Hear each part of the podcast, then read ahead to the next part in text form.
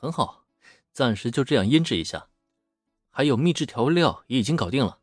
等一会儿炸鸡快卖差不多了，咱们这边再推出烧烤的招牌。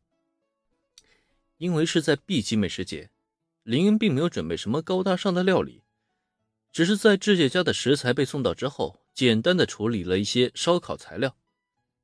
当然，虽然在林恩眼中啊是最简单的烧烤料理，但毕竟是他这个特级厨师出手，一旦正式售卖的话，估计到时候大半个美食节的客人都会被吸引过来。因此，为了不影响惠里奈的炸鸡生意，林恩并没有打算立刻出售。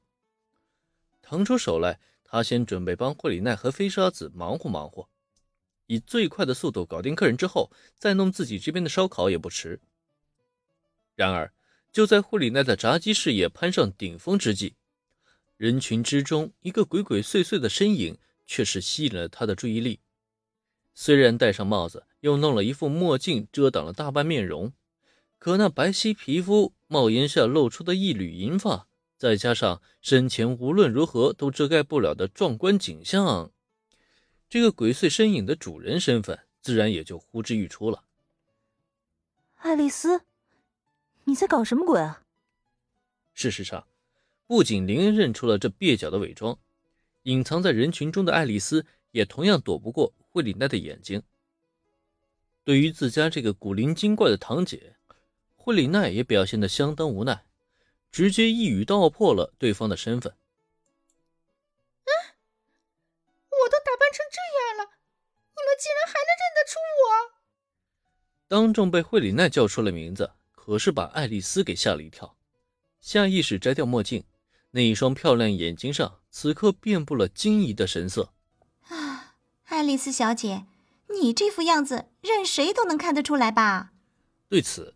新护飞沙子下意识吐槽出声：“他究竟哪来自信啊？会认为这种伪装能瞒得过所有人？”听到新护飞沙子的吐槽，爱丽丝下意识鼓起了脸颊来。他的伪装哪里不好了？明明他是超有自信的。然而，还没等爱丽丝反驳些什么，再看惠里奈那边呢？她那警惕的目光已然在对方身上来回打量。你又想干什么？